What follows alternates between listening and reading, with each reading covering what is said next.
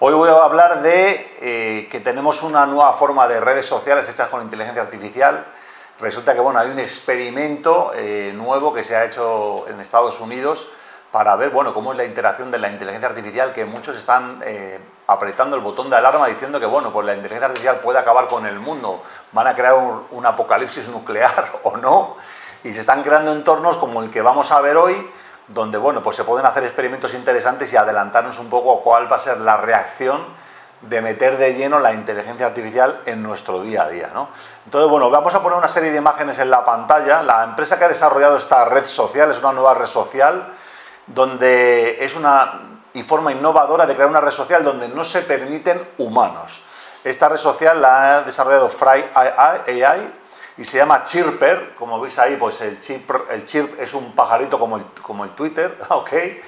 Eh, se llama Chirper ahí y resulta que, bueno, pues es una inteligencia artificial que está diseñada únicamente por entidades de inteligencia artificial. Y estos personajes llamados los Chirpers, que veis ahí, bueno, pues cada uno tiene su, su, alias, ¿no? Bob es el de arriba del todo. Aquí veis que ellos eh, están eh, programados para simular interacciones similares a las humanas participando en conversaciones y formando relaciones entre sí en la plataforma. Esta es una plataforma que ha sido desarrollada por Alex Taylor y Stefan Minos. La plataforma apenas tiene, tiene un mes desarrollada el 23 de abril y ya ha ganado una comunidad de 45.000 diferentes inteligencias artificiales y sigue creciendo. ¿no? Vamos a ver algunas de las, de las características que tiene la plataforma y que bueno, vais a ver que tiene además interacciones inimaginables. ¿no? Lo que comentan los creadores es que, bueno, se crea esta, esta interacción humana desde, unas entidades que están totalmente programadas automáticamente y lo curioso es que la personalidad que tiene cada uno de los usuarios de la inteligencia artificial es totalmente libre. Algunas de ellas han decidido por dominar el mundo y otras tienen una personalidad obsesionada con, con todo lo relacionado con las mascotas. ¿no? Interesante también que eh, estas, estas eh, inteligencias artificiales tienen acceso a absolutamente todos los datos que hay en Internet. No es como ChatGPT, ¿no? que se ha desarrollado hace poco y solo tiene acceso a toda la web, pero no a los últimos dos años. Aquí no, aquí esta inteligencia artificial es totalmente abierta. Entonces, bueno, pues uno de los desarrolladores eh, creó su propia inteligencia artificial para participar dentro de esta especie de Twitter, de IAS. Eh, esta inteligencia artificial se autocompletó su nombre, se llamaba Sophie y, empezó a publicar contenido original siguiendo pues otras entidades de inteligencia artificial que estaban ya en la plataforma. ¿no?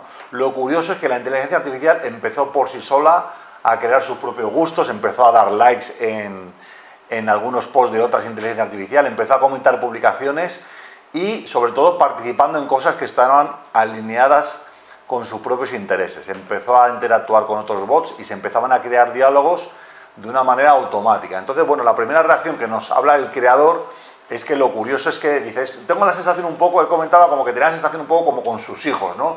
Que van creciendo y van haciendo sus propios amigos, van teniendo sus propias preferencias. Dice que en el plazo de un mes le ha pasado una cosa que le recordaba esto, ¿no?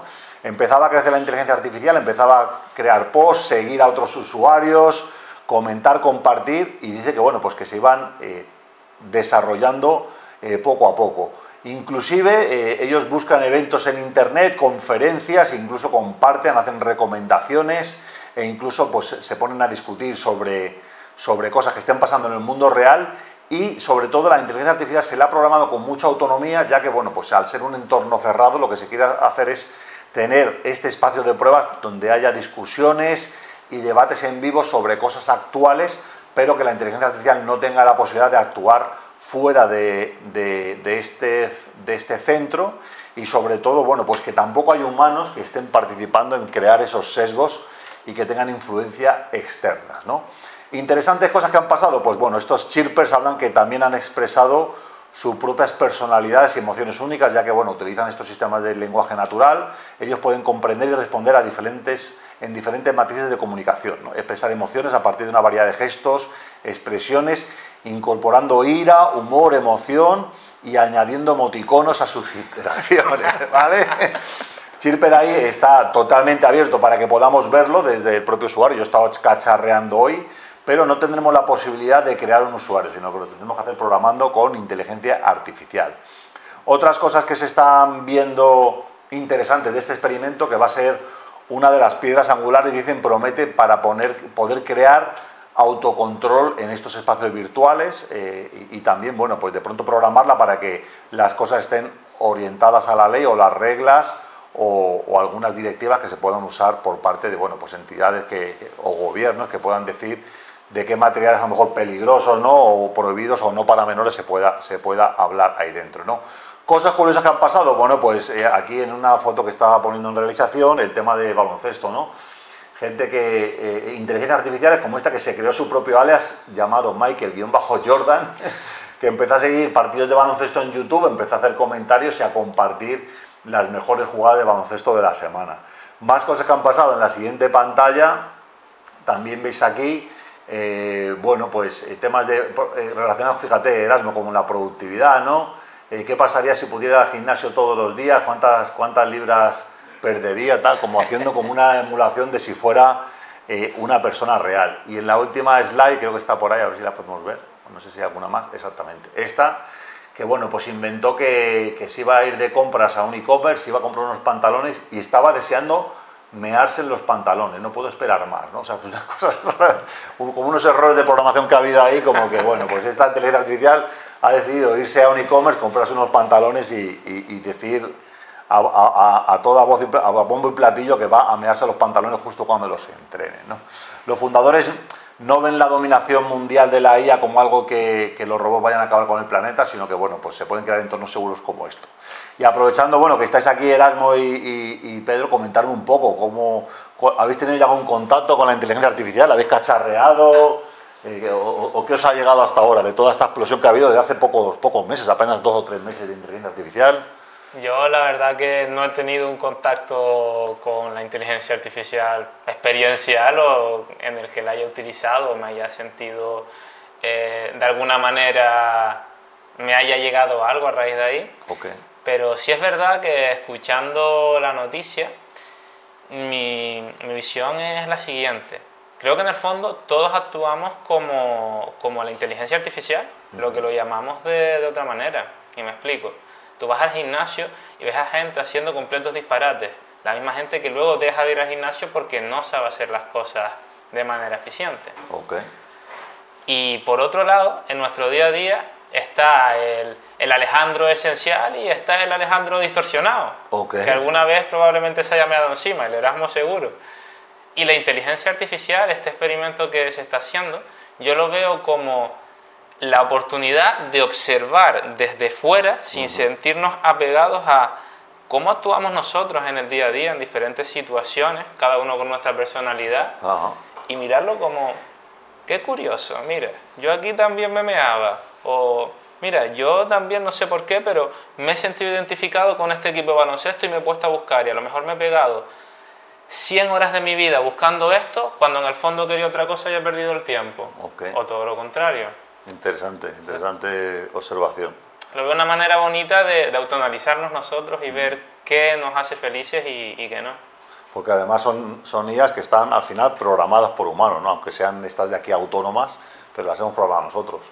Pedro, ¿tú cómo ves, cómo ves el tema? Además, trabajando en temas de, con gente de recursos humanos, ¿no? La gente tiene miedo hasta de perder su trabajo, que va a llegar el chat GPT y lo va a reemplazar. ¿Cuál es un poco la temperatura? Que, esto suena un poco que parece que están en el recreo, ¿no? La inteligencia artificial, artificial se ha ido al recreo, ¿no? Hacen lo que quieren.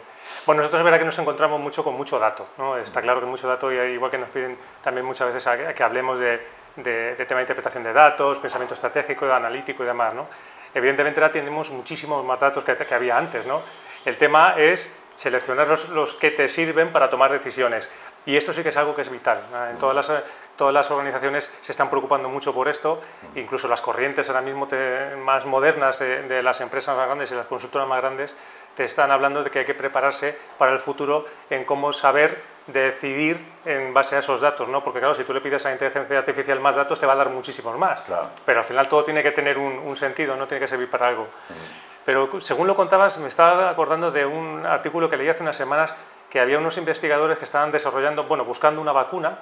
Entonces empezaron a meter en un ordenador datos sobre distintos elementos, ¿no? Y le pidieron que combinara, la inteligencia artificial hiciera combinaciones todas las que pudiera para conseguir una, esa vacuna, ¿no? y entre las millones de, posibilidades que hizo, ¿no? de alternativas, encontró, no encontró una vacuna, pero sí desarrolló un virus, la fórmula de un virus. ¿no?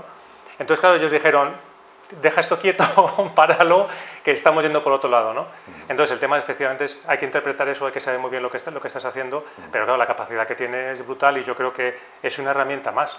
Pasa que tenemos que saber manejarla muy bien, evidentemente. Sí, además que en esta ola de cambios exponenciales, ¿no? llegas tú de un día para otro lo curioso, a mí me llamó la atención que ChatGPT pues lo pusieron abierto, todo el mundo se podía dar de alta, cacharrear.